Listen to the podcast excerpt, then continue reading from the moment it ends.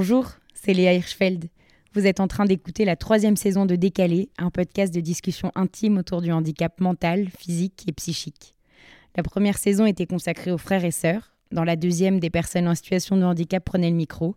Et cette fois-ci, ce sont des parents qui racontent. Il l'a prouvé au fil des saisons, ce podcast représente une source de connaissances indispensable pour que nos sociétés répondent avec justesse aux besoins des personnes en situation de handicap, des proches, des professionnels concernés, mais aussi des autres qui manquent d'outils pour s'impliquer. Certains thèmes peuvent heurter, notre monde est rempli de contradictions et mon intention est que nous puissions discuter et travailler ensemble à lever le voile sur des vérités difficiles. Décalé est un projet indépendant, alors si ce contenu vous plaît, faites un don sur décalépodcast.com, parlez-en, partagez-le, mettez une note et un commentaire sur votre plateforme d'écoute. Ça le référencera et ça permettra à d'autres de le découvrir. Et ça m'aiderait beaucoup. Pour entrer en contact avec des invités ou avec moi, n'hésitez pas à m'écrire sur la page Instagram décalé-du-bas podcast ou sur décalépodcast.com. Merci pour votre soutien. J'espère que vous apprécierez ces conversations et qu'elles vous donneront envie de discuter à votre tour. Et je vous souhaite une très bonne écoute.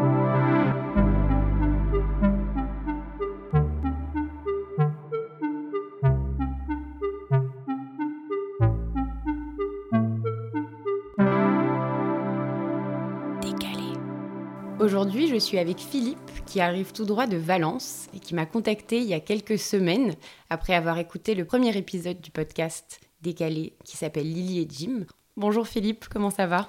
Bonjour Léa, ça va très bien. Très heureux d'être ici et très content de revenir sur Paris. Ça me rappelle des souvenirs. Ça fait une bonne quinzaine d'années que je n'étais pas revenu. Mais ouais, c'est rigolo. C'est rigolo. Ça me fait plaisir. Lily et Jim vous ont fait penser à vos enfants? Ah, totalement. Totalement, parce que je suis tombé euh, vraiment par hasard sur votre podcast. Je l'ai découvert via un contact commun qu'on a sur LinkedIn qui présentait votre podcast et je me suis dit, tiens, je, vais regarder ce que c'est. Et là, je tombe sur le premier épisode d'une jeune demoiselle qui parle de son frère et du handicap de son frère. Et alors, pile poil, le même handicap que mon fils. Alors, là, je me suis dit, il y a un signe du destin. Il faut absolument que je contacte euh, Léa. Je me suis dit, je vais envoyer un message via Messenger, comme une bouteille à la mer. Puis la discussion s'est faite assez facilement par Messenger et on a convenu d'un rendez-vous. Et hop, nous voilà aujourd'hui. Oui, je suis ravie. Comment est-ce qu'ils ressemblent à vos enfants, c'est Lily et Jim? Comment s'appellent vos enfants? Alors, mes enfants s'appellent Alexandre et Pauline. Ce sont des jumeaux qui ont 12 ans maintenant. Et ils ressemblent parce que ben, Pauline, c'est un peu Lily et Alexandre, c'est un peu Jim, quoi.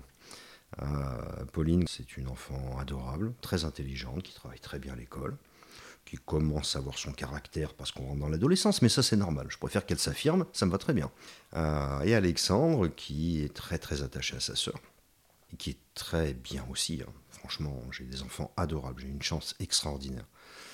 Euh, lui a un handicap qui est aussi une polymicrogyrie. Pour schématiser, c'est comme si au niveau du cerveau, sur les deux hémisphères, en fait, lui, n'en avait qu'un. Il y en a un qui ne s'est pas développé à l'état fœtal. Ce qui n'empêche pas de faire beaucoup de choses dans son quotidien, hein, bien évidemment, mais à sa façon à lui. C'est marrant parce qu'ils sont jumeaux, mais ils ont des caractères aux antipodes.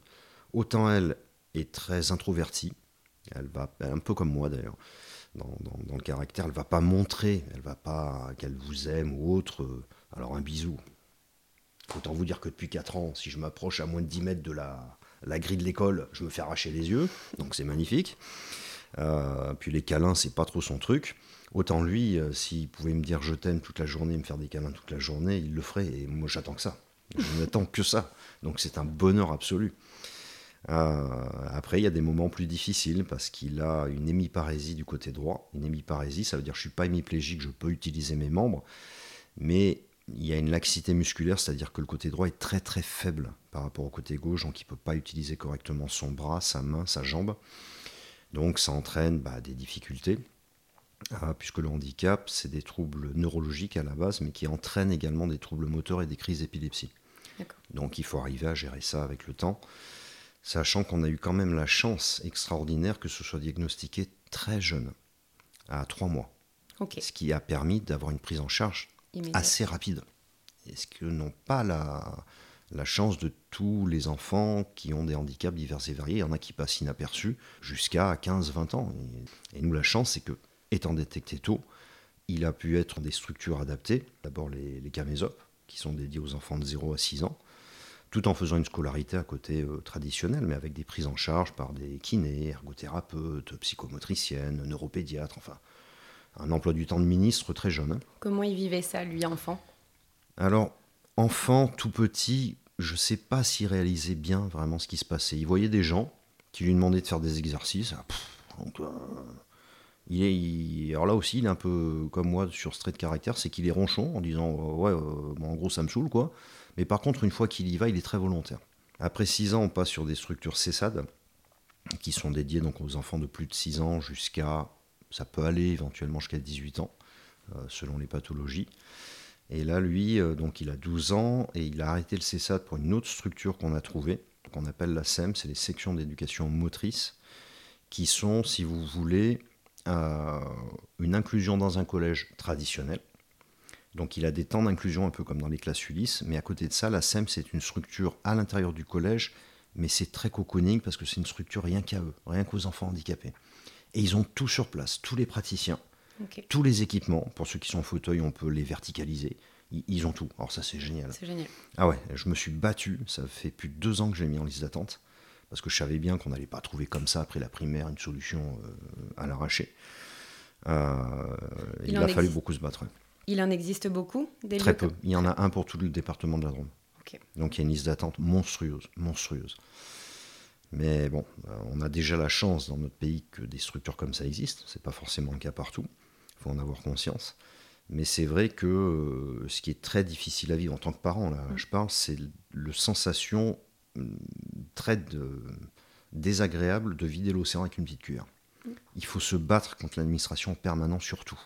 Quels ont été les freins que vous avez ressentis vous? Euh, les freins, c'est que la MDPH, donc la, la maison des, des personnes handicapées, qui est une structure euh, départementale qui s'occupe des handicapés, enfants ou adultes hein, d'ailleurs, comprennent bien euh, quelle était la nature du handicap, parce qu'ils ont bien des médecins conseils, mais pff, euh, ils ont fait médecine générale, quoi. Donc euh, la question du handicap, ils la connaissent pas mieux que moi. Mm. Moi, je la connais parce que j'ai gratté dedans du fait d'avoir un enfant concerné. C'est du terrain. Et le terrain, voilà, euh, très égoïstement, parce que je pense qu'on est tous pareils, si j'avais pas connu le handicap, oui, voyant une personne handicapée, je me dirais c'est triste, mais je m'arrêterais là et je passerais à autre chose. Quand on est confronté dans sa chair à un problème, que ce soit le handicap ou autre chose, là on s'intéresse, parce qu'on n'a pas le choix. On est confronté, il faut y aller.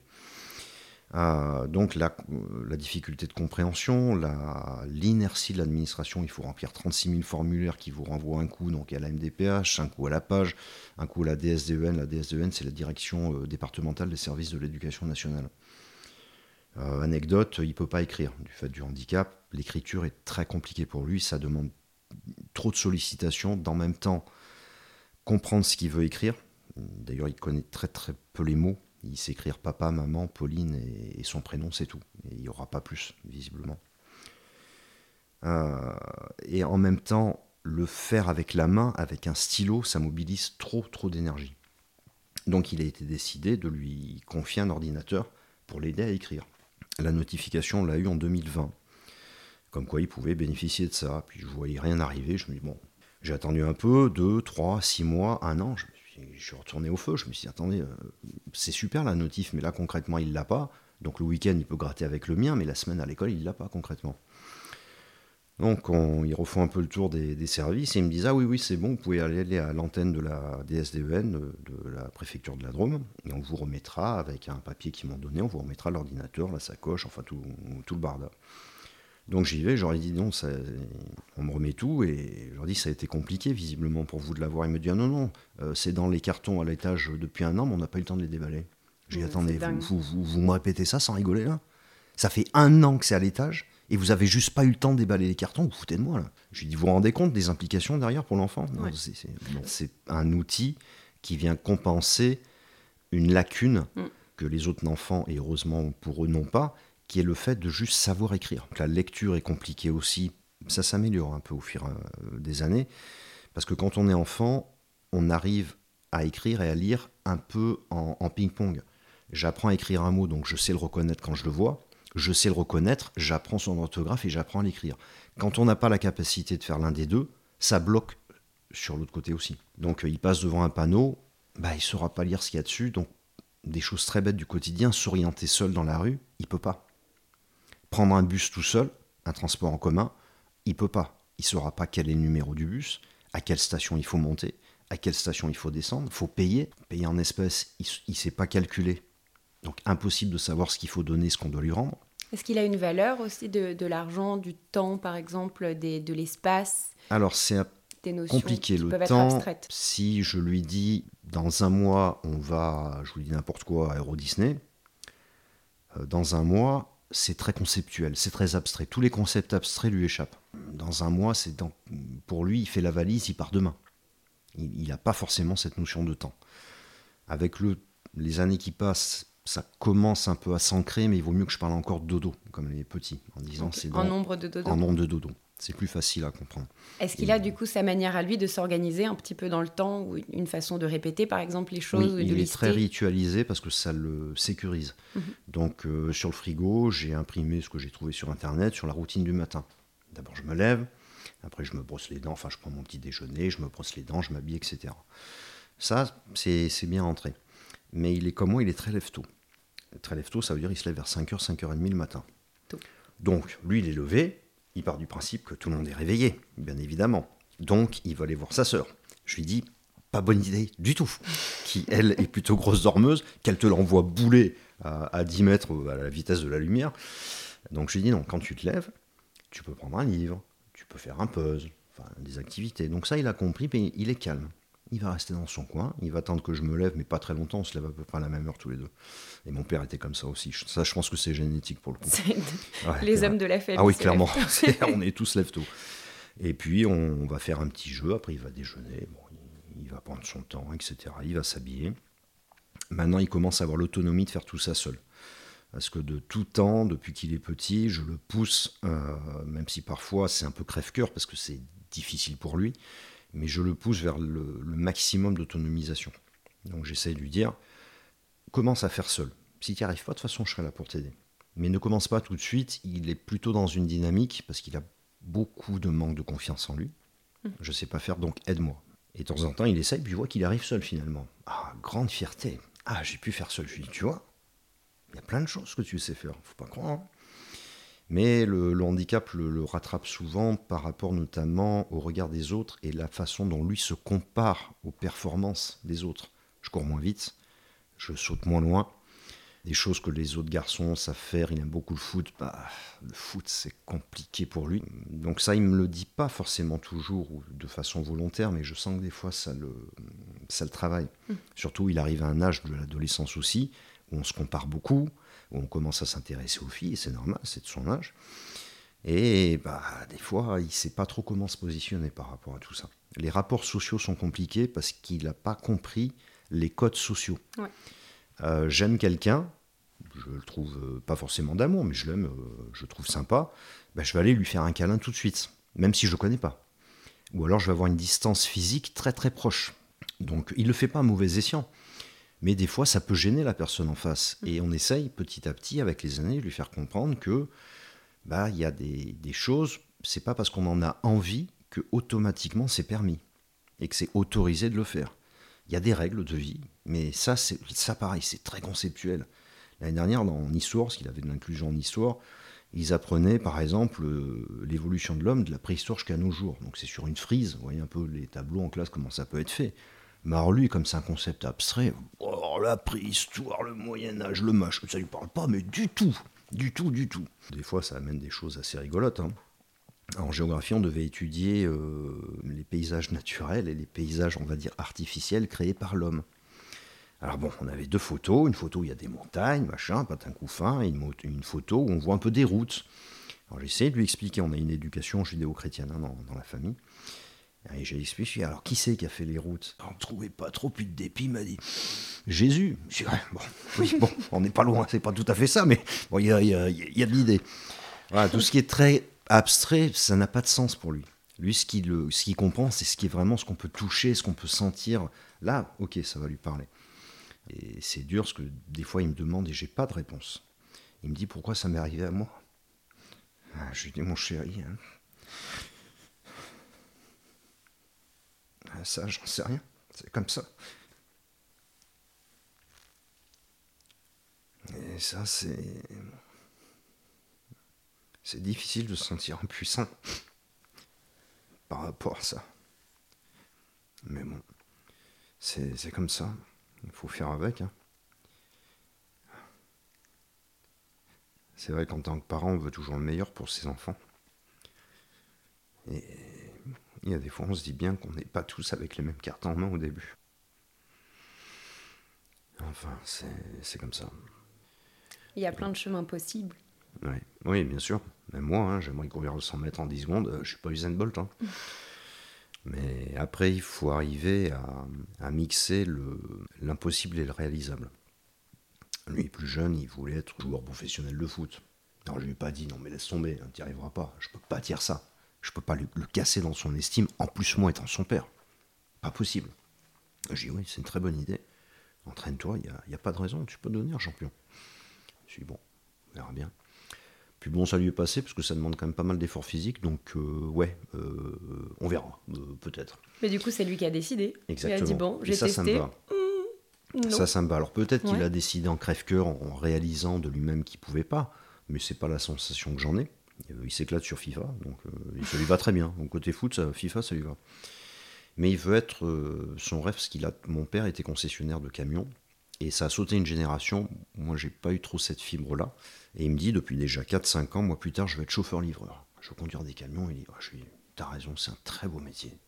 Parce que là, pareil, je peux pas le casser dans, dans, son aspiration, dans ses envies, dans ses rêves, c'est pas possible. Mais il faut pouvoir utiliser ses deux mains pour conduire. Il faut pouvoir utiliser ses deux pieds, même s'il y a une boîte automatique. Et puis, la conduite et l'épilepsie, c'est pas fondamentalement compatible. Après, ça peut se stabiliser dans le temps. J'ai commencé à me renseigner, on ne sait jamais, je préfère toujours prendre un peu d'avance sur les, choses. Il y a certains cas d'épilepsie où la conduite peut être autorisée sur avis médical. Quand elle n'est pas forte, quand c'est pas des crises répétées, quand c'est pas des crises dites cyclotoniques, ce qu'on a tous en tête, hein, les gens qui convulsent par terre et tout ça, c'est des crises cyclotoniques. Lui, il fait pas du tout ce genre de crise-là. Il fait des crises dites atoniques, c'est-à-dire qu'il y a un grand moment d'absence. D'un coup, il y a tout qui se coupe. Et on sent, il a le regard dans le vide, et même si je l'appelle par son prénom, il réagit pas. Il n'y a plus rien. C'est comme s'il y avait un blackout total où le cerveau a été en surchauffe. Il y a eu trop de choses dans la journée et au bout d'un moment, il peut plus quoi. Et boum, il y a tout qui s'éteint. Ça, peut durer 5 minutes. Hop, et après ça reprend. Ça arrive tous les jours Oui, tous les, jours. tous les jours. Tous les jours, plusieurs fois par jour. Et puis le, traitement qui permet qu'il ait moins de crise en soi, par contre, le fatigue terriblement. Euh, j'ai vu le neuropédiatre il n'y a pas très très longtemps. Euh, qui me dit Monsieur Pugliese, malheureusement, bah, on, essaye de choisir le moindre mal. Parce qu'en fait, les médicaments, ils vont calmer l'activité voilà, neuro. Ils vont, ils vont calmer l'activité neuronale, mais en contrepartie, euh, ça l'épuise. Donc, euh, il se lève tôt le matin, comme je le disais, vers 5h30. Vers 10h30, 11h, il a un méga coup de barre, il faut qu'il aille dormir. Mais c'est des coups de barre où il peut même plus tenir debout, tellement il est épuisé. À l'école, ça, doit être ça doit être compliqué, ça. D'où la SEM, justement, d'où une structure adaptée qui permet de s'adapter au rythme des enfants présents. Ce qu'un collège classique n'aurait pas pu, même une classe Ulysse n'aurait pas pu. Ils sont combien? Ils sont 13 en tout. Et pour 13, ils sont 10 adultes. Ce qui est énorme. Comparé à une classe Ulysse où, euh, en règle générale, vous avez une maîtresse, une AESH, parce que maintenant on ne dit plus AVS, on est les rois des acronymes. on aime bien changer. Hein, c'est magnifique, c'est génial, j'adore. On s'en sort vachement bien du coup. Avant qu'il soit admis à la SEM, comme ça faisait déjà deux ans que j'étais en liste d'attente, je me suis dit si à la rentrée, parce que j'ai réussi à le faire prolonger d'un an la primaire, en pleurant un petit peu lors du Gévasco avec euh, l'enseignante référente, enfin avec toutes les, les équipes là et parce qu'il y avait encore possibilité de consolider ses acquis en primaire. Donc ils ont accepté, à mon grand soulagement, qu'il reste un an de plus en primaire. Mais je me suis dit, bon, c'est pas éternel, ça faisait déjà un an qu'il était en liste d'attente, et je me suis dit, si par malheur il n'y a pas de place, il va falloir que je trouve une solution B. Hein. Je ne peux pas le déscolariser et qu'on me dise, bah, monsieur, euh, maintenant il est obligé de partir de l'école primaire, débrouillez-vous.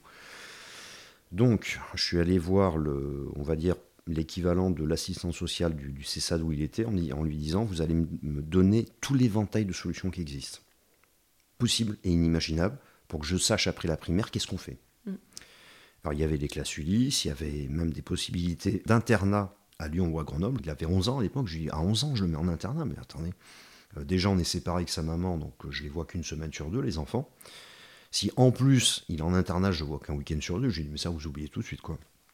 Et puis lui étant très très près de sa sœur et très câlin, très affectif, être séparé de papa, maman, sa soeur, une enfin toute la semaine, c'était même pas envisageable.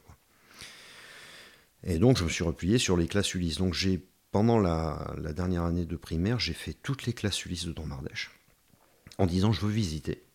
Alors des fois on m'a dit mais, mais ça se passe pas comme ça, les parents ils n'ont pas le droit, enfin on vous donnera une affectation. Je dis oui, non mais je ne demande pas ce qu'ils viennent chez vous, je demande juste savoir l'établissement, la classe, voir comment ça fonctionne, voir si potentiellement ça peut lui convenir ou pas. C'est tout ce que je demande. Alors j'ai vu des cas où, euh, pour, pareil pour ceux qui ne maîtrisent pas ces, sujets-là, la classe Ulysse pour les enfants handicapés, c'est le fait de dire pour le socle commun, les matières principales, le français et les mathématiques, mm, majoritairement, ils sont dans une classe dédiée où il y a différents enfants qui portent différents types de handicap et qui sont là pour le collège, on va dire, de la sixième jusqu'à la troisième. On ne fait pas de distinction d'âge. Et indépendamment de la classe Ulysse, ils ont des temps dits d'inclusion où ils vont être dans la classe, entre guillemets, j'aime pas ce terme, mais il faut, bien le nommer, normal, accompagnés la plupart du temps d'une AESH. Bon. Donc j'ai vu des établissements où vous avez la classe d'inclusion, on va dire sixième normale en rez-de-chaussée, et la, la, classe Ulysse pour les enfants handicapés au premier ou deuxième étage. Euh, j'aurais dit ouais ok et comment ça se passe pour les enfants en fauteuil? Il y a un ascenseur, c'est cool. Et quand il est en panne, euh, bah il n'y a pas de classe. Eh ouais, ils peuvent aller monter jusqu'à là-bas. Donc euh, ben, j'ai vu des situations parce que dans la loi, il est inscrit que les classes Ulysse ne peuvent porter plus de 10 élèves. J'ai pas vu un établissement où ils sont moins de 14 parce qu'il n'y a pas assez de moyens. Il n'y a pas assez d'enseignants qui sont formés au handicap, pas assez d'AESH parce qu'ils sont payés une misère pour faire un travail qui n'est pas forcément facile quand même. Donc il manque de tout. Donc manquant d'effectifs, manquant de classes, bah, ils poussent les curseurs à admettre plus d'enfants pour pas qu'il y en ait trop qui soient laissés à la rue euh, d'un autre côté. Mais j'ai vu peu d'établissements où les, locaux étaient adaptés aux situations de handicap parce que bah, c'est des collèges publics et puis il faut qu'ils jonglent avec les moyens qu'on leur donne. Hein. Euh, et dans les collèges privés, il y en a aussi où, ça peut exister. Euh, mais la magie, mais ça touche aussi les collèges publics, remarquez, c'est que depuis deux ans, il y a une réforme de loi où les AESH, donc les adultes accompagnants, les enfants, n'interviennent plus sur les temps dits périscolaires. Je me suis dit, ah, mais qu'est-ce donc un temps périscolaire? Je dois aller aux toilettes. Je dois me déplacer dans la cour, je ne peux pas le faire seul. Je dois manger à la cantine. Eh ben, tu te démerdes. Ok. Donc j'aurais dit, ça se passe comment dans ces cas-là? Ben, il faut que vous embauchiez quelqu'un ils viennent dans l'établissement pendant ces temps-là. Ok. J'ai la chance de, à la limite financièrement, pouvoir le faire si vraiment ça devait arriver. Mais après, il y a d'autres problèmes. La responsabilité civile. Demain, un chef d'établissement accepte que quelqu'un qui ne fait pas partie de l'établissement intervienne. Et le gamin se casse une jambe. Qui est responsable? Et ma personne a la réponse. Il y a des cas ici à Lyon, hein. j'ai vu il n'y a pas longtemps, d'un enfant sa maman quitte le travail, lui amène un sandwich, il mange dehors, et il revient après. Bon, euh, ça c'est intolérable. Intolérable de voir ça dans un pays comme la France, quoi. C'est pas des chiens, quoi. J'ai été élu au comité de vie euh, sociale. Le comité de vie sociale, c'est le lien qu'on fait entre les parents d'enfants et les équipes pédagogiques et le, collège. Et là, j'ai fait ma première réunion CVS de la Seine, donc je connaissais pas trop la structure, je découvre, hein, c'est magnifique une des questions qui était là, c'était justement la cantine. Parce qu'avec le Covid, et là, tous les collèges de France ont été concernés, et tous les enfants, handicapés ou pas, on ferme les portes des écoles, donc on ne parle plus de cantine, de quoi que ce soit. Les écoles ont réouvert post-Covid, et le collège a pu réouvrir progressivement son self en respectant les gestes barrières, etc. etc. Comme les enfants de la SEM, qui sont des enfants handicapés, avaient des tables spécifiques, euh, notamment à roulettes, pour qu'ils puissent passer plus facilement, notamment les enfants en fauteuil, etc., Bon, ils les ont virés pendant le Covid, ils les ont pas réinstallés. Rentrée euh, de l'année dernière, le collège a dû accueillir plus d'enfants, du public, hein. je ne parle pas spécifiquement d'enfants handicapés, ce qui fait qu'ils ont eu un surcroît d'activité qui n'était pas spécifiquement prévu, mais l'école publique ne peut pas refuser des enfants, ça c'est normal. Et donc ils sont taqués au niveau cantine. Ils ne peuvent plus servir, ils n'y arrivent plus parce qu'ils n'ont pas assez de personnel et tout ça, je peux le comprendre, je peux l'entendre. Donc ce qui se passe, c'est que depuis un an, les enfants de l'SM, on leur fait livrer des plateaux repas dans les classes par une société extérieure. Donc ils mangent entre eux dans leur structure et ils n'ont plus le droit d'aller au self. Il n'y a aucun moment de sociabilité aussi, quoi. Absolument on aucun. sort aussi Non, un non, petit ils peu de sont ce monde euh, des animaux dans, dans leur cage à, À côté, à eux, hein, si je caricature le trait, et ils n'ont plus du tout de lien avec les, les- les enfants de leur âge euh, qui sont côté collège. C'est dramatique pour eux et c'est dramatique pour les autres enfants aussi. Clairement. y a- on ne on peut pas apprendre à Ah bah non, fonctionner les uns euh, avec les ils ont autres. des cours en collège de sensibilisation à la différence. Je leur ai dit, écoutez, vous êtes bien aimable, parce que comme je vous ai dit, euh, Léa, je, je suis d'une diplomatie hors pair, n'est-ce pas? Et d'une patience encore plus. Ouh, Surtout avec l'âge qui avance, ça, ça s'arrange bien. hein. Euh, donc à la réunion était présent le proviseur adjoint. Alors je lui ai dit, alors euh, expliquez-moi bien, parce que c'est mon premier conseil, que je comprenne bien, euh, le self pour tous les collégiens est ouvert il y a combien de temps? Il m'a dit, il y a à peu près un an et demi. Ok. Et depuis un an et demi, vous n'avez pas de solution pour 13 enfants handicapés. C'est ce que vous êtes en train de m'expliquer là. Un peu gêné, il m'a dit Bah oui. Je lui ai dit euh, Quand les nouveaux collégiens ont été intégrés, parce que vous avez eu un surcroît de- de- d'effectifs euh, à la dernière rentrée, vous leur avez dit qu'il n'y avait pas de place pour le self Il m'a dit Bah non, légalement, on ne peut pas. Je lui ai dit Entendez-moi bien, légalement, vous ne pouvez pas pour eux non plus. hein. Qu'on soit très clair tout de suite. hein. Alors, on m'a dit à côté de, de calmer un peu le tir, parce qu'officiellement, ces enfants-là de la SEM ne dépendent pas de l'éducation nationale. Ils dépendent du ministère de la Santé. Officiellement, ils sont pas? Ils- alors, ils y sont depuis seulement deux ans. C'est-à-dire les derniers entrants, dont mon fils Alexandre, fait aussi partie des effectifs du ministère de l'Éducation nationale. Mais jusqu'à il y a deux ans, vous sortiez, mettons, d'une classe Ulysse, donc côté éducation nationale, vous passiez dans une structure comme la SEM, ou un IME par exemple, euh, vous sortiez des effectifs totalement. C'est-à-dire vous disparaissez aux yeux de l'État. Vous n'existez plus. Alors quand même, rappelons que l'école est obligatoire. Alors l'enseignement, plus exactement, est obligatoire. L'instruction. Alors on peut vous instruire à la SEM, bon, ça fait le taf, on respecte la loi. Mais ces enfants disparaissent totalement. Il y a deux ans, il y a des gens, euh, heureusement bien bienveillants, qui ont dû remuer un peu dans les bancaires en disant c'est pas normal. La loi a évolué cette fois-ci dans le bon sens pour réintégrer ces enfants dans les effectifs d'éducation nationale. Ont- Ils ont des temps d'inclusion et puis il n'y a pas de raison. C'est des enfants de la République comme tout le monde. Et puis ça voudrait dire qu'il n'y a absolument aucune attente, aucune espérance, aucun, on mise zéro, zéro, zéro dès lors qu'il y a un handicap. La question de la professionnalisation, le fait qu'après il, il puisse être autonome aussi dans sa vie d'adulte, trouver un métier, avoir un chez-soi, bah, peu de parents se posent la question partant du principe que c'est un enfant handicapé, il pourra peut-être pas faire grand-chose, donc déjà on lui trouve une structure où on peut s'occuper de lui, c'est pas mal. Mais il y a des enfants qui ont tout à fait la capacité d'être autonomes après et d'avoir leur vie à eux. Alors des fois je leur pose la question d'ailleurs aux enfants, surtout quand ils étaient plus petits, euh, quand tu seras grand tu vivras avec papa. Alors bon ma fille ça a été vite réglé, elle a dit non mais tu rêves là. Pas du tout. Euh, Enfin, elle me l'a pas dit comme ça, mais non, non, euh, voilà. Lui, bon, il se tâtait un peu, puis il m'a dit ah non, moi quand je serai grand, j'aimerais bien avoir une femme et des enfants. Je lui ai dit mais c'est très bien ça, ça c'est très bien Alexandre. Mais il m'a dit tu sais quand, tu seras plus grand, je t'inviterai quand même au restaurant et tout. Je ça c'est gentil. Puis il réfléchit un peu, et puis le lendemain il me dit euh, je peux te poser une question. Il m'a dit quand, je t'inviterai au restaurant, euh, tu pourras payer? Je dis Oh, mais avec plaisir mon chéri. Tout ce que tu veux. Il me dit non, parce que moi je suis un enfant, j'ai pas encore d'argent à moi. Je lui dis mais t'inquiète pas, après tu travailleras, tu auras ton argent et tout, il n'y a pas de souci. Et j'espère de tout cœur que ça arrivera. Oui, c'est vrai que Pauline n'est pas du tout dans la même démarche. La dernière fois, Alexandre vient me voir, il me dit Pauline, elle m'a dit que quand elle sera grande, elle veut faire des études loin d'ici pour plus être près de moi. Ouf, un peu dur, quoi. hein. Alors, ok, je, laisse passer ça. Un peu plus tard, euh, je, je sœur à part. Je lui dis Tu sais, Pauline, il y a- il y, a des mots qui sont parfois blessants, durs. Elle m'a dit Non, non, non, non, mais Alexandre a mal compris.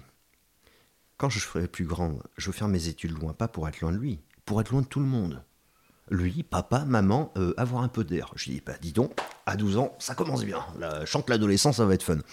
Mais bon, c'est pas grave, c'est rigolo. J'étais exactement pareil. voilà, elle est très indépendante et ça me va bien. Dans le fond, moi, ça me va très bien qu'elle soit. Il y a un besoin aussi pour les frères et sœurs parfois de se construire loin Je pense, oui. du handicap et loin d'une cellule familiale qui est préoccupée en fait. Enfin, il y a une préoccupation constante sûr. et, il y a- et on a besoin de se... Alors la préoccupation constante, euh, je la ressens d'autant plus. Alors les deux sont suivis par euh, psychologue pour enfants, pour euh, du- des raisons différentes. hein. Mais la question de la gémellité a eu, je dirais, une, une pièce à, à deux faces. Le côté positif, c'est que ça a boosté Alexandre dans ses apprentissages, parce qu'il avait sa sœur comme modèle qui avait le même âge, et qui était tout le temps ensemble du fait qu'ils soient jumeaux. Donc ça, c'est génial.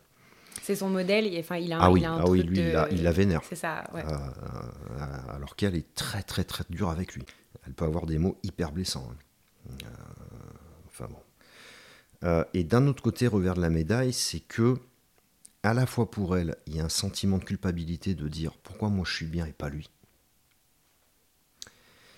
Et un sentiment de responsabilité qu'elle ne devrait pas avoir à son âge. Et qu'elle porte depuis bien plus petite que ça. hein. Moi, je me souviens, doit avoir, euh, je sais pas, 4-5 ans, euh, elle venait me voir, il a bien pris son médicament, Alexandre. J'ai écoute, chérie, c'est très gentil, mais t'inquiète pas, ça, c'est papa qui s'en occupe. Mais c'est des questions qu'elle n'a pas à se poser à cet âge-là. Et ça, c'est le sort, entre guillemets, des frères et sœurs. On, a, on, on perd une certaine naïveté Mm. très, très tôt. Pense qu'il y Du a fait d'être confronté à certaines réalités pas faciles à vivre, à voir, à... aussi bien Voilà, au sein de notre on- famille que la manière dont les autres réagissent, que la manière dont notre Ah frère oui. euh, est intégré dans la société, que les droits qu'il a, les décisions qu'il peut prendre seul, ce que l'humeur aussi la, la- de, de nos parents, quoi, et leur, euh, une détresse qu'on peut, qu'on peut ressentir, une certaine disponibilité à la maison, à table, pendant. Et c'est des choses comme Mm. ça que on sent, on voit. on- je pense qu'il Il y y a. ça, alors, disons que c'est très paradoxal parce qu'à la fois elle est très dure avec son frère, parce que j'ai compris il y a quelques années, déjà petite, hein, parce qu'en en- en société, il n'a pas les comportements qu'on attend d'un enfant normal. Euh, il parle fort, euh, parce qu'il s'en rend pas compte, hein, il le fait pas euh, de façon volontaire, mais c'est comme ça. Il va faire des remarques pas forcément bien placées, mais en fait ça sort comme ça vient. Il pense à un truc, oh regarde la dame, elle est grosse, Euh, oui, elle est juste assise. Mais bon, pour lui c'est juste une information qu'on livre, quoi. Mm. C'est même pas pour se moquer, c'est juste, voilà, c'est un état de fait, c'est comme ça. Ouais. Bon, euh, voilà, certains comportements un peu comme ça, ou le fait qu'il soit fatigué, des fois on peut être au restaurant, il s'endort à table. Parce qu'il est, il est épuisé, il en peut plus. D'ailleurs, j'ai dû adapter les moments, à quel moment on pouvait faire des sorties dehors ou pas. Parce qu'il y a des moments, je sais qu'il va être tellement épuisé que même marcher, s'orienter, ça va être trop dur. Et ça, euh, sa sœur, elle a très vite compris, petite, que les autres le regardaient pas comme on regarde les autres enfants. Donc il y a un sentiment, donc c'est paradoxal, où à la fois elle est très dure avec lui parce qu'elle aimerait bien que son frère soit comme les autres enfants et que ça lui mette pas la honte, entre guillemets, parce que les regards se tournent vers nous et ça l'aime pas du tout. Et à la fois quand il est fatigué, elle est hyper protectrice. Ça va être la première à lui donner le bras, attention il y a une marche, attention machin. S'il est malade, c'est une infirmière euh, premium, hein, j'ai même pas le droit de m'approcher. hein. Euh, il a de la fièvre, machin, il a toussé, il a, il respiré un peu trop fort. euh, il, ah, elle check tout. hein, ah. Mais par contre, quand ça va bien, elle est d'une dureté incroyable avec lui, dans les mots et dans les actes.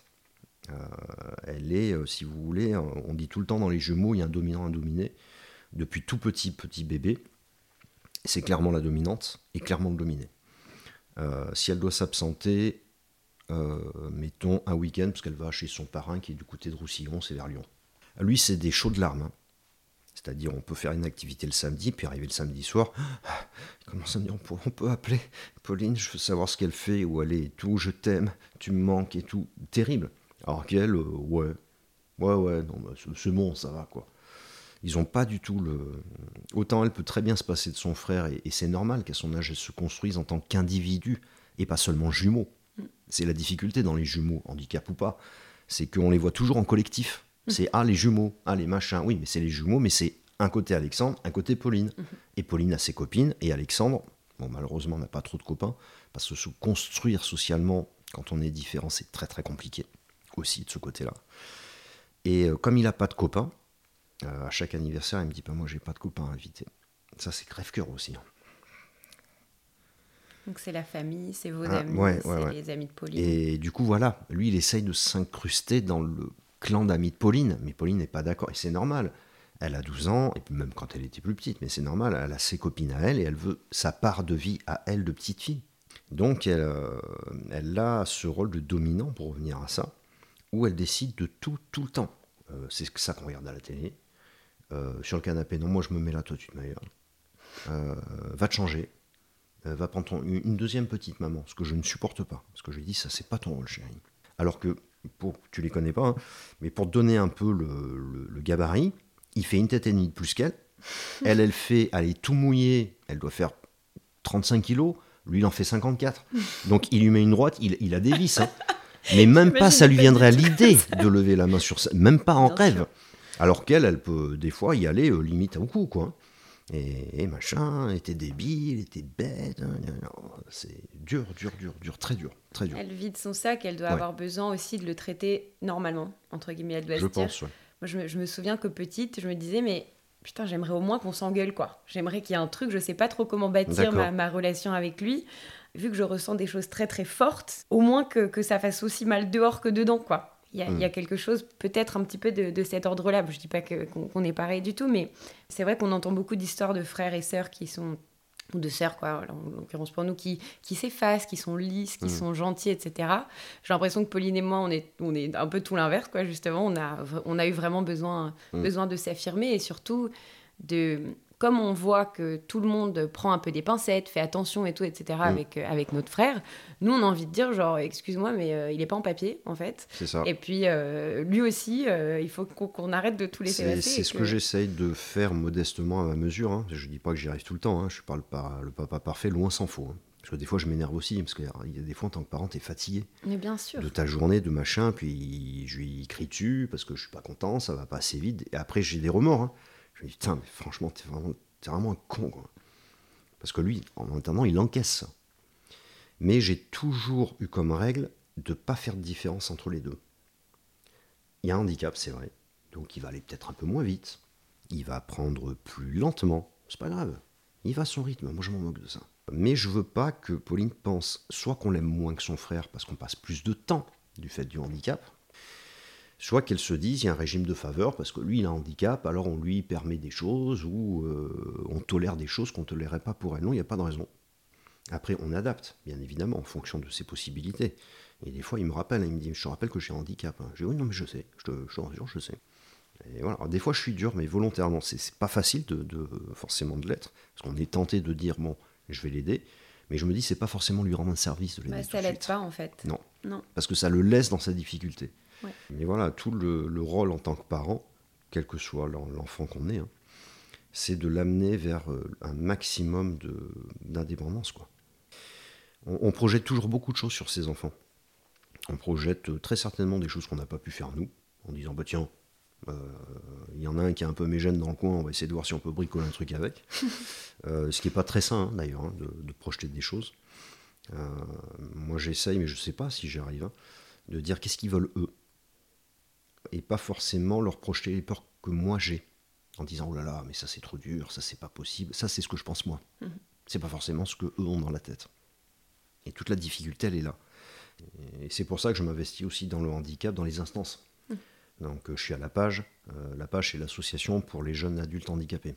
Qui est une association qui gère quand même un budget de plusieurs euh, dizaines de millions d'euros quand même. C'est un gros truc hein. et qui va décider justement d'ouvrir une SEM ou pas une section d'éducation motrice, là où il y a Alexandre, qui va décider de tel ou tel projet. Donc c'est quand même intéressant d'y être. Euh, j'ai été au CESAD, pareil, j'étais au comité de vie sociale, je me suis investi dans la MDPH. Enfin, j'essaye d'aller là où potentiellement ça peut bouger. Les choses se font. Et ouais. Et, et même comme ça, c'est dur. Parce que finalement, on se rend compte que c'est des mastodontes qui, sont très durs à faire bouger. Et tout prend euh, des mois de Parce que vous comprenez, oui, mais c'est pas le bon formulaire. Et puis là, il faut passer par-ci, il faut passer. Et puis tu as des vies qui passent à côté, quoi. Ouais, non, c'est l'enfer. On est un beau pays, mais beaucoup trop administré. Beaucoup, beaucoup trop administré. Pour tout, hein, pas spécialement pour le handicap. Hein. Plus les, je trouve, hein, plus les années passent, plus on se rapproche d'un monde très kafkaïen, quoi. On, marche sur la tête en permanence et ça choque plus personne, quoi. Je me souviens d'une réunion à la MDPH dont le but affiché était très sympa, c'était comment on peut améliorer nos process. J'ai dit, oh putain, ça c'est cool ça. Et on cherche des parents qui voudraient bien témoigner. Moi j'ai dit, ouais, j'arrive, j'arrive, j'arrive, bougez pas. Donc, au final, on a fait quatre réunions euh, sur quatre matinées.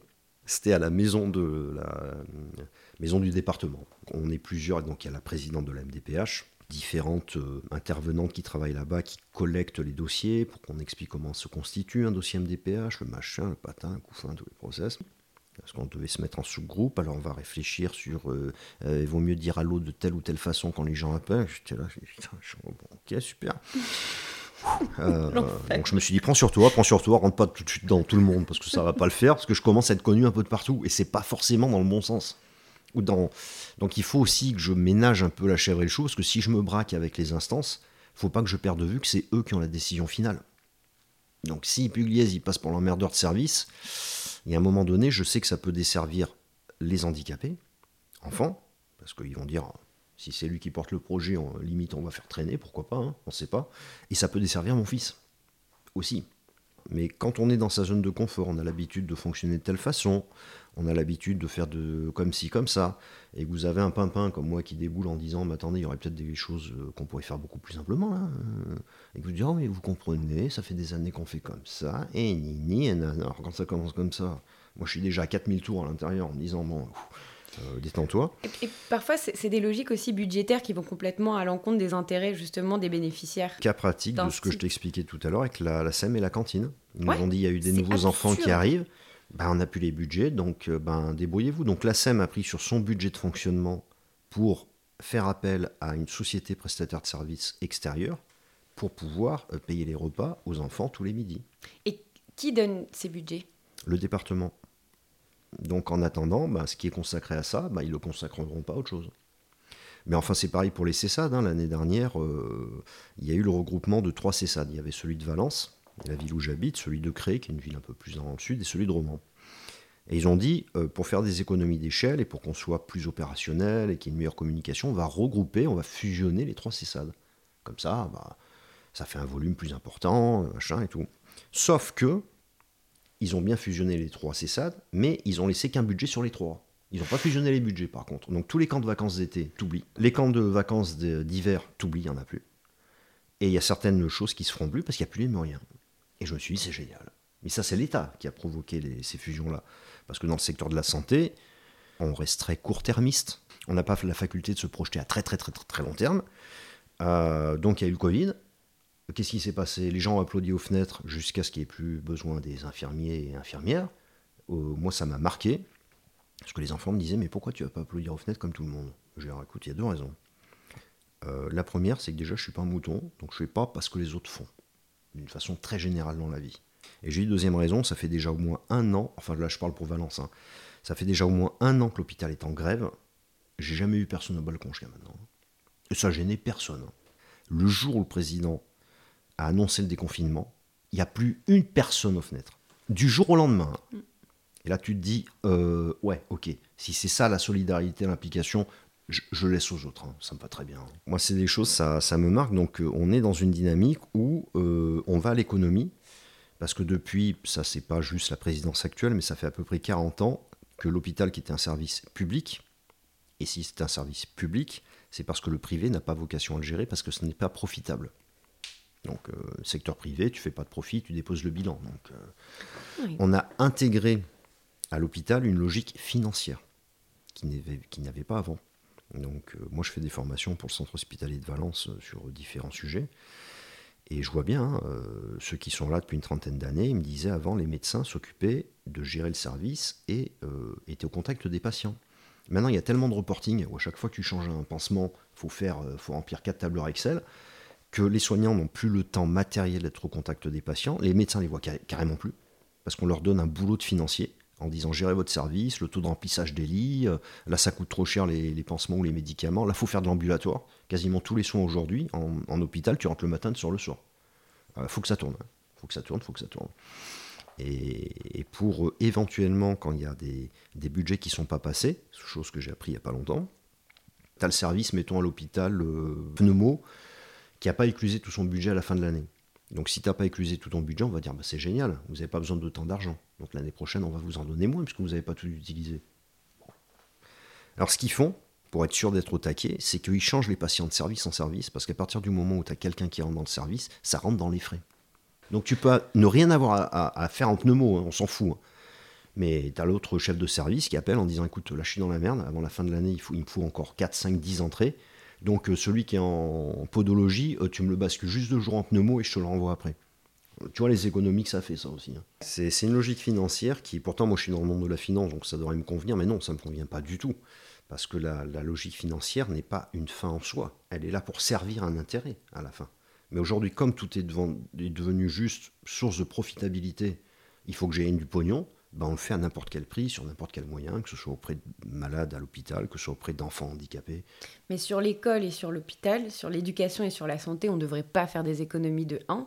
Et en plus, ces économies vont péter une force de travail aussi. Enfin, qui, qui sur, si on pense à des logiques économiques purement, c'est aussi du pur sabotage en fait, parce qu'on est en train de détruire des gens. Et une nation, ça se construit pas à un horizon de 5 ans. Quoi. Mm. Et, l'avenir de nos enfants, que ce soit des enfants bien portants ou des enfants en situation de handicap, ben, on est censé, je suis censé une génération qui prépare la suivante. Et eux sont censés préparer celle de leurs enfants, etc. etc. Alors attention, entendons-nous bien.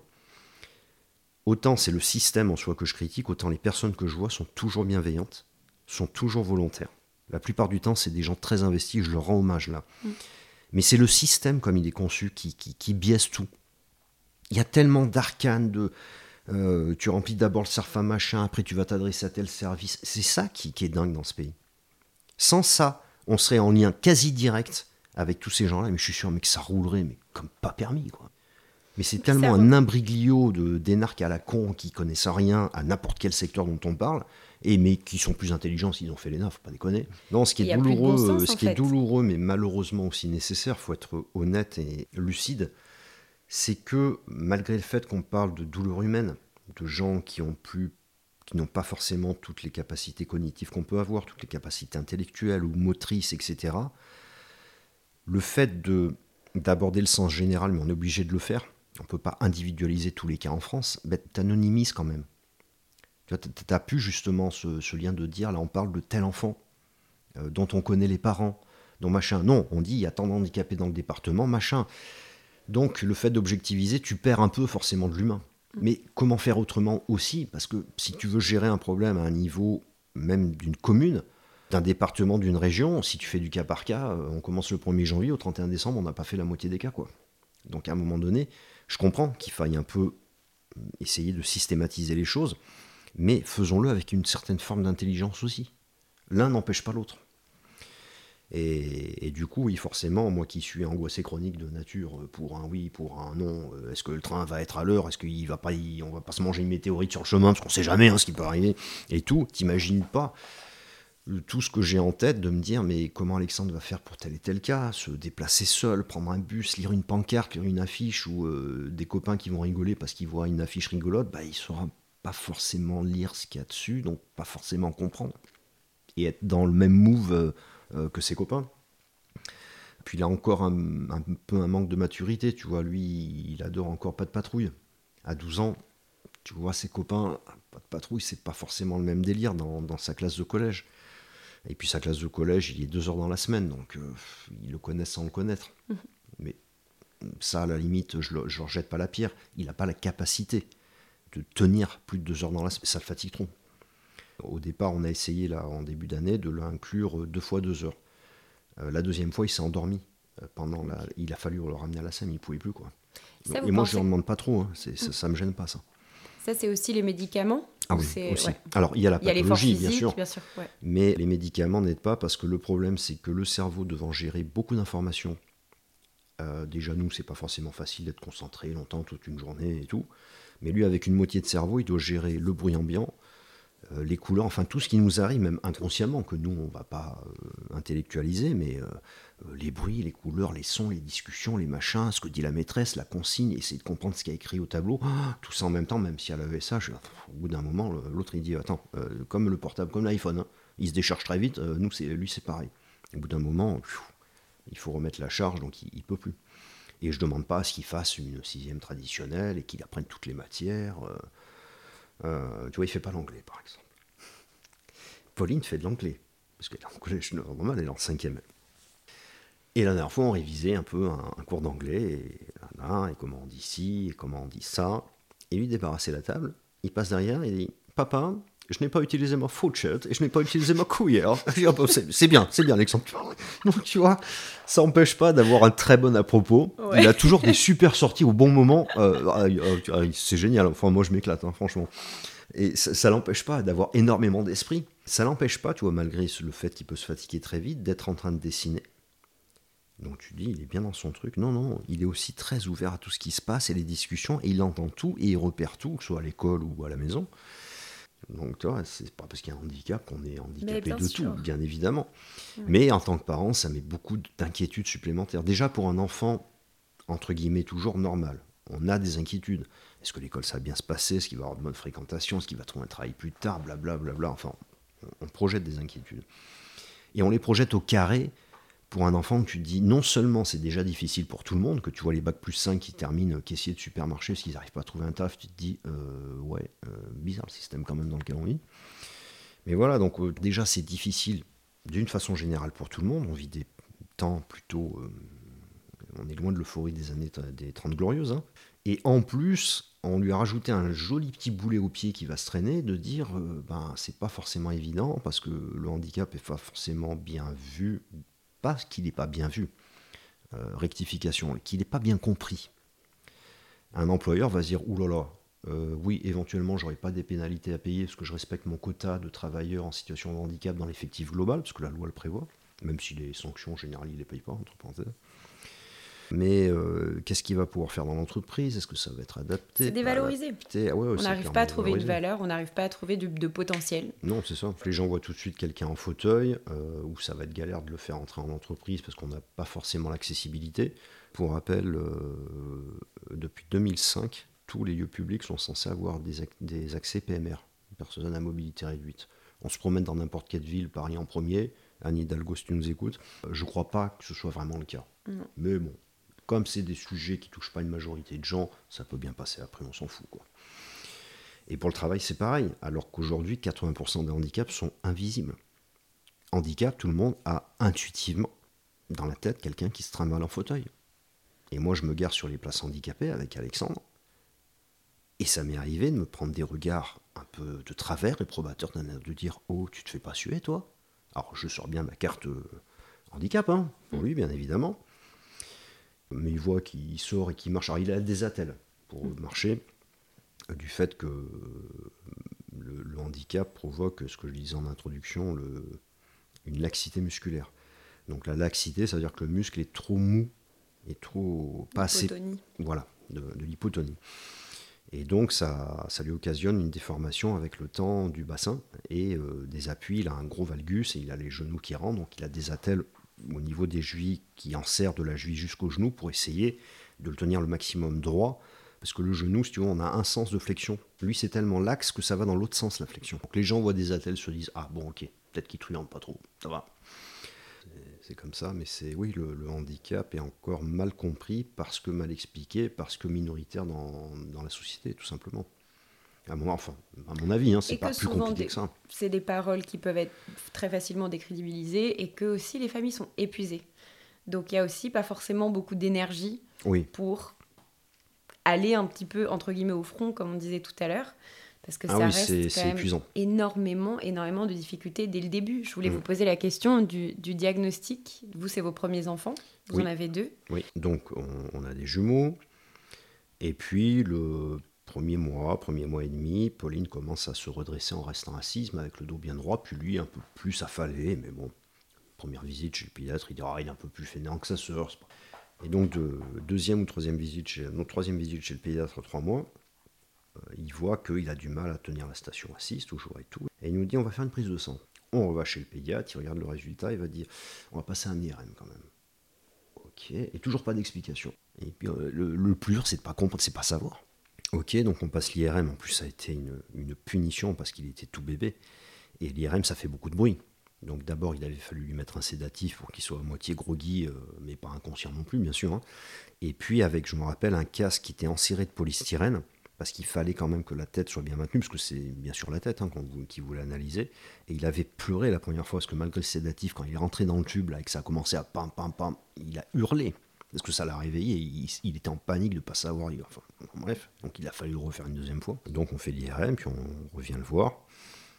Euh, et là, il nous explique que le cerveau s'est pas bien développé à l'état fœtal, etc. Et qu'il fallait consulter un neuropédiatre qui était spécialisé là-dedans et tout. Donc là, tu te prends un coup de bambou. Parce que quand tu es jeune parent, tu n'as jamais eu d'enfant. Forcément, avoir des enfants, c'est la plus grande joie qui puisse arriver. Tu deviens parent, c'est génial, tu es tout content, es tout content.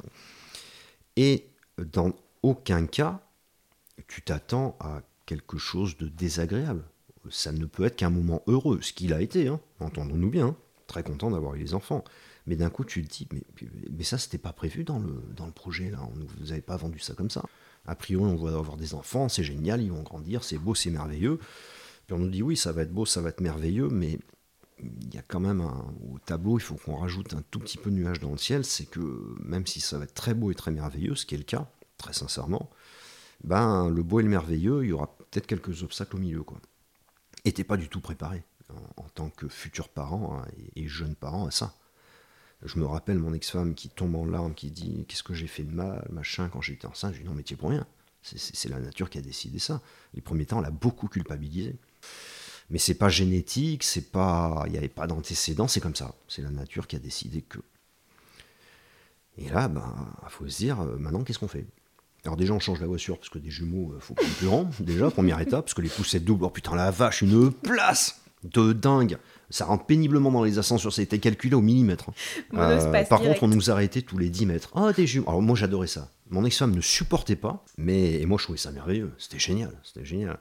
Après, bah, le handicap, on a appris petit à petit à le gérer, parce que si tu veux, je prends un exemple. Un enfant euh, qui ne sait pas encore euh, lire, quand il a 5-6 ans, ça passe totalement inaperçu sous les radars. Parce que tous les enfants, bon, ils cherchent, ils apprennent, pas de problème.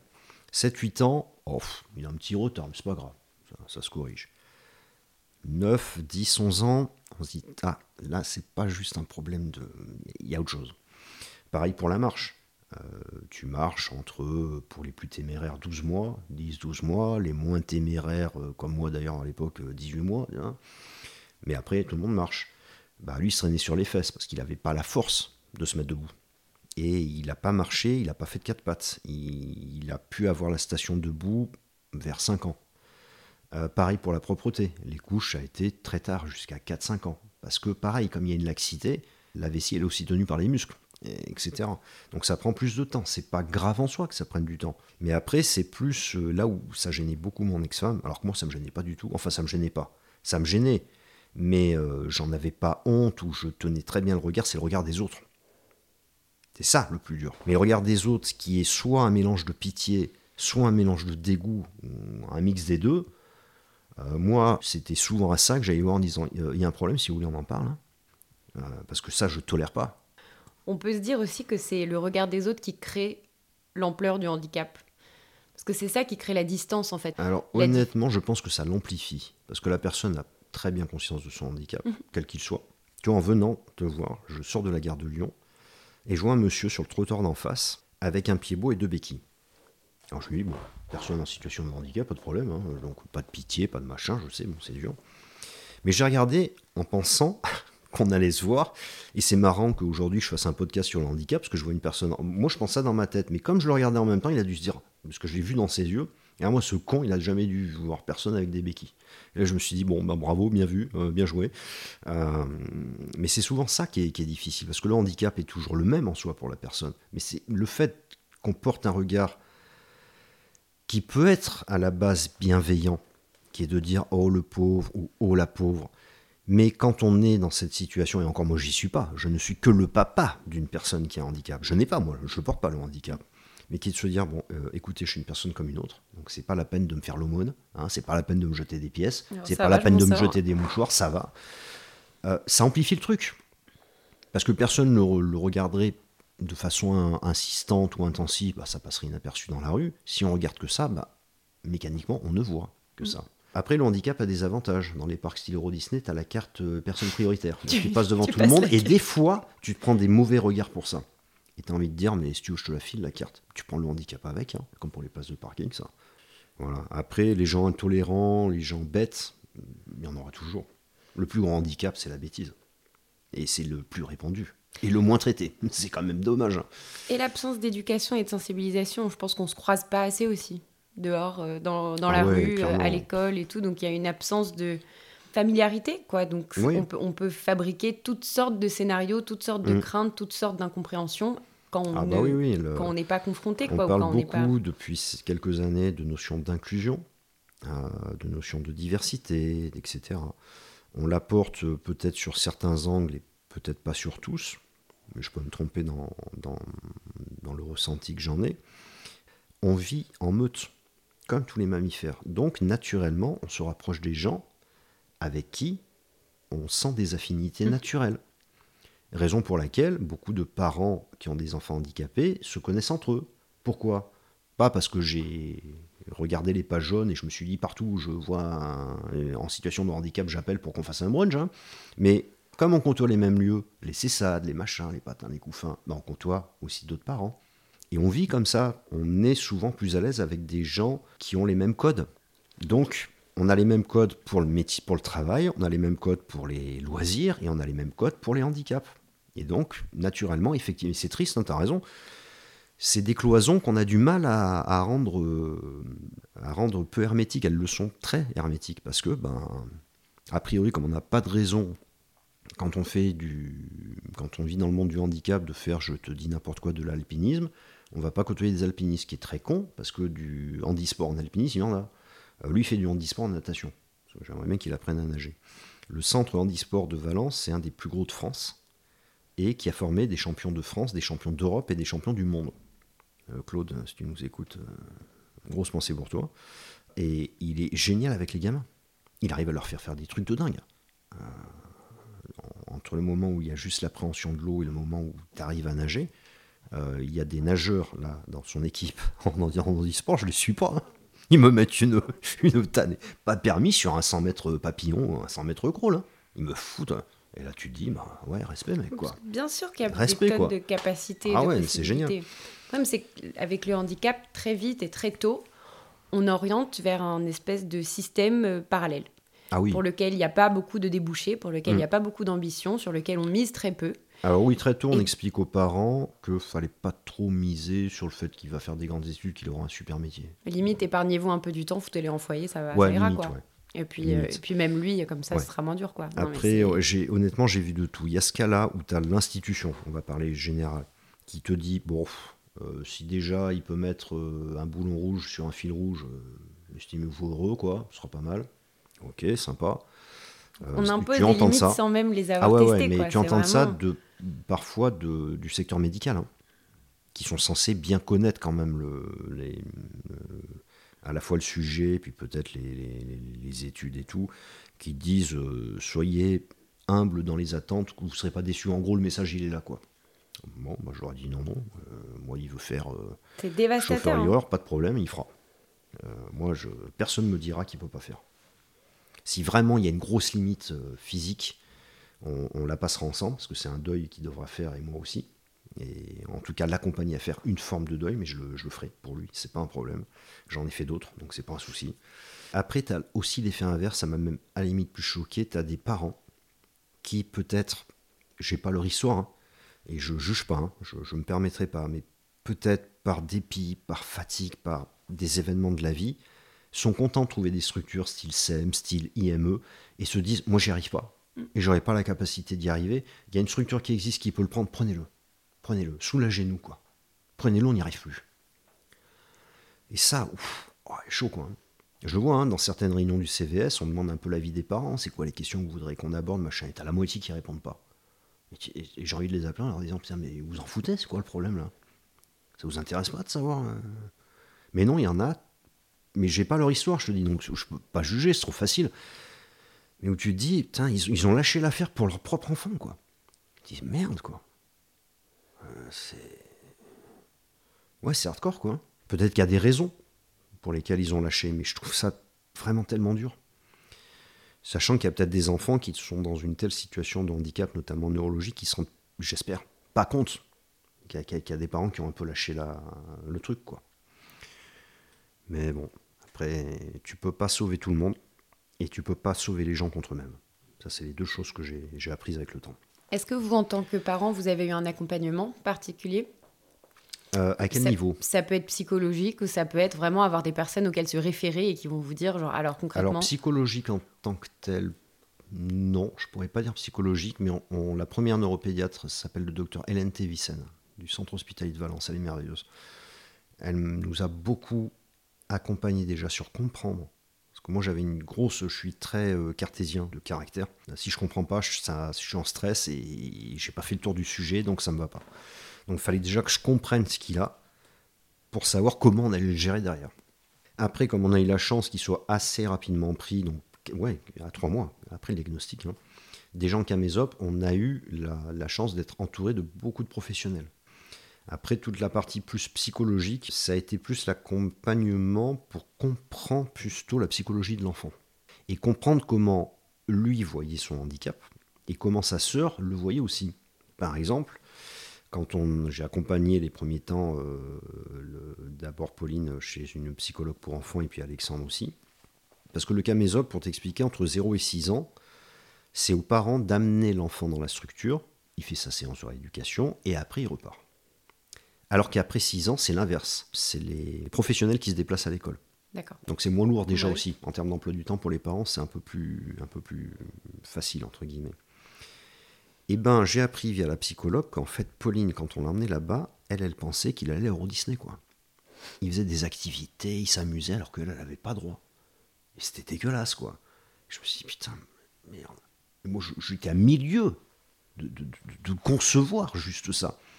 Donc, tu vois, le rapport, déjà frère-sœur, c'est lui qui a le handicap, mais c'est elle qui pense qu'il est beaucoup plus privilégié qu'elle. Alors, on lui a expliqué, après, il y a eu des groupes fratries où les frères et sœurs pouvaient aller, puis on montrait comment ça se passait, c'est quoi un kiné, c'est quoi le machin. Mais j'aurais pas fait l'étape psy, bah, peut-être je serais passé à côté d'un gros truc. Et puis lui, j'ai appris assez récemment qu'il a très conscience de son handicap, il en a très honte. Ça, ça a été dur. Parce qu'il comprend qu'il n'est pas aussi bien que les autres, quoi. C'est comme ça qu'il se voit. Et ça, c'est pas facile à, à admettre. En tant que papa, en tant que père et admettre que lui, malheureusement, voit sa vie comme ça. Il est aussi bien que les autres, hein. largement. Hein. J'espère que ça changera en, grandissant. Je pense que c'est un âge où on prend conscience de tellement de choses, où, comme vous disiez, on se compare, on est confronté mm. beaucoup plus aux jeunes, il doit se comparer à sa sœur, à ses rêves, à la liberté qu'elle a. C'est sûr que ça l'affecte. Ouais, J'espère encore que ça va changer, évoluer dans le temps, avec sa maturité aussi. Mm.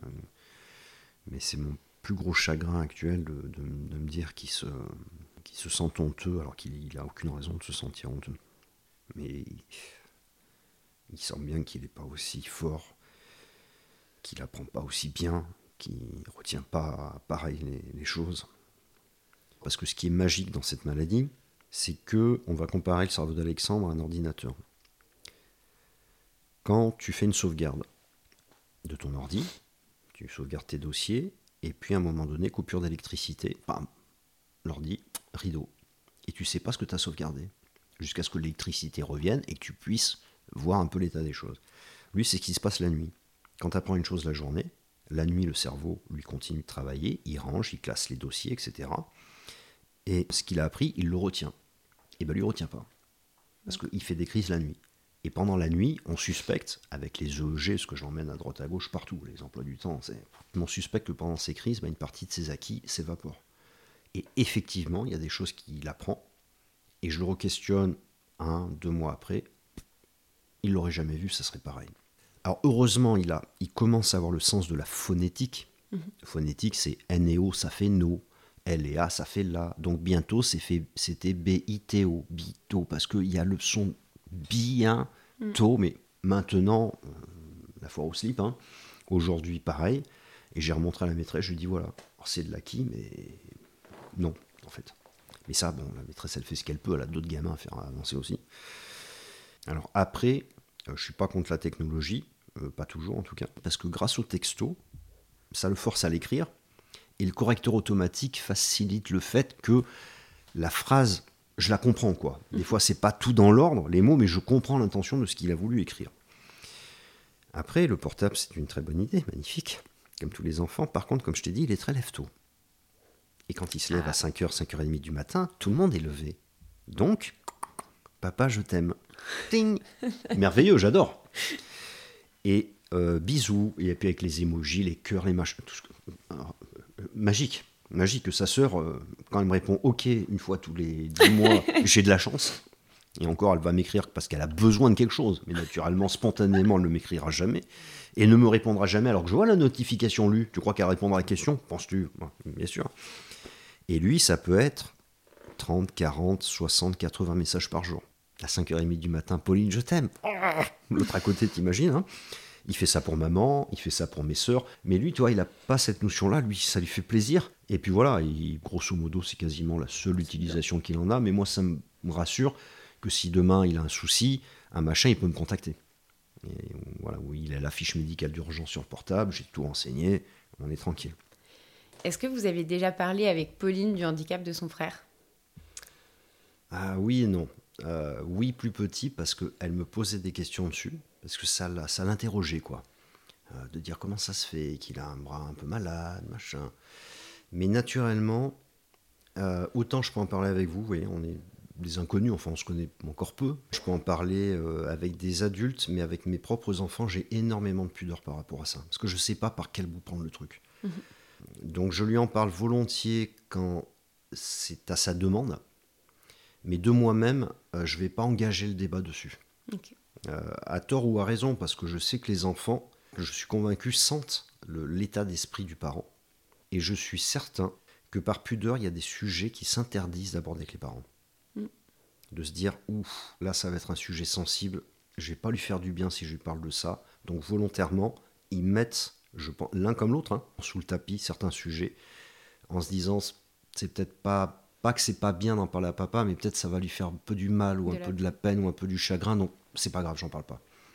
Et est-ce que vous savez si elle en parle un peu avec ses copines ou si c'est un sujet comme ça qu'elle. Euh, euh, comme je vous ai dit, elle est très pudique et du coup, je pense que auprès de ses copines, elle veut jouer un peu la petite fille parfaite, qui mmh. qui fait pas trop de bruit, pas trop de vagues, qui dit bien oui à tout ce qu'on lui demande. Et du coup, étant très très très en retenue quand elle est en public, euh, chasser le naturel, il revient en galop comme on dit. Donc, si elle, à mon avis, comme elle se contient d'avoir un rôle de petite fille modèle parfaite dehors, quand elle peut lâcher les watts, c'est quand, quand elle est à la maison. Donc, son frère doit servir aussi, entre autres, de punching ball pour ça. Mmh. Et, j'essaye de changer ça, dans le sens où c'est pas bien de jouer un rôle. Vaut mieux être comme on est partout, à la maison, à l'école, machin, plutôt que, mais c'est l'âge aussi un peu qui le ça, plutôt que vouloir plaire, séduire pas forcément les garçons d'ailleurs, mais séduire les autres, d'une façon générale, les gens. On se faire une place. Voilà, si je me prête bien au jeu de ce qu'on veut de moi, de ce qu'on attend de moi, je vais être accepté. Et aimé. Et aimé. Est-ce que, en venant ici, parler au micro décalé, vous aviez envie de parler de quelque chose en particulier? Non, je voulais parler du handicap, d'Alexandre, de Pauline, euh, certainement de moi, parce qu'il doit y avoir de l'ego aussi, il ne faut pas se voiler la face. Je l'ai vécu, cette expérience, cette possibilité que vous m'offrez, et je, vraiment merci, merci, merci, merci, euh, d'un vrai exutoire, de pouvoir en parler comme ça, très librement, sur tous les sujets. Il n'y a pas de questions tabou, il n'y a pas de sujet qu'on n'aborde pas, c'est génial, j'adore. Et c'est de pouvoir un peu lâcher les, les watts, parce que j'en parle, si, avec mes proches, avec ma famille, avec mes sœurs, avec... Euh, mes amis, etc. Mais de façon euh, un peu ressentie, en, un peu comme si j'étais dans un boudoir, dans une antichambre ou en vase clos. J'en parle à des gens qui savent déjà ce que c'est parce qu'ils me connaissent. Tandis que là, c'est un format, enfin, comme je l'ai ressenti, hein, qui est un peu plus public, tourné vraiment vers le monde extérieur. Les gens qui connaissent le handicap s'y reconnaîtront peut-être ou pas. Les gens qui connaissent pas le handicap découvriront peut-être des choses, mais c'est génial.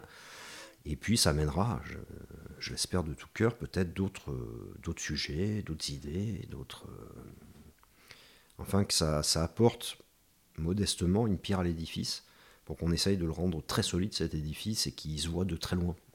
C'est, ça qui serait, qui serait beau. Et c'est ça qui me porte et qui me plaît au quotidien. Et c'est essayer de faire un peu briller ce phare là qu'on ne voit pas assez. Le, le handicap, on le, je veux pas qu'on en rabâche tout le monde matin, midi et soir, c'est pas le propos mais que quand on en parle, les gens valident, on va dire ça comme ça, n'est plus soit de préjugés, soit juste d'ignorance, sans parler de préjugés, mais dire ah oui, ok, handicap, je vois ce que c'est. Mais c'est handicap quoi? C'est plutôt handicap visible, invisible, rien que ça. Euh, rien qu'ils sachent déjà qu'il y a cette différence-là serait magique quoi. Ça rendrait peut-être pas la société meilleure, mais en tout cas plus, plus éduquée, ça serait déjà pas mal quoi. Voilà, Léa. Merci beaucoup Philippe. Merci à toi. C'était un vrai plaisir de discuter de, de tout. plaisir largement partagé. Merci beaucoup. Chères auditrices, chers auditeurs, merci de nous avoir écoutés. J'espère que cet épisode vous a plu, aidé, pourquoi pas un peu bousculé et surtout qu'il donnera lieu à des discussions. C'est le plus important. J'ai conscience que ces sujets réveillent des émotions fortes et qu'ils pourront déranger même les premiers concernés. Notre monde est rempli de contradictions et mon intention est que nous puissions discuter et travailler ensemble à lever le voile sur des vérités difficiles. Merci à celles et ceux qui parleront de ce podcast et le soutiendront. Je vous donne rendez-vous sur décalépodcast.com pour en apprendre plus sur le projet et pourquoi pas faire un don. Je vous donne aussi rendez-vous sur Instagram et Facebook pour discuter. C'était Léa Hirschfeld sur Décalé. À très bientôt pour les prochains épisodes. Bye Décalé.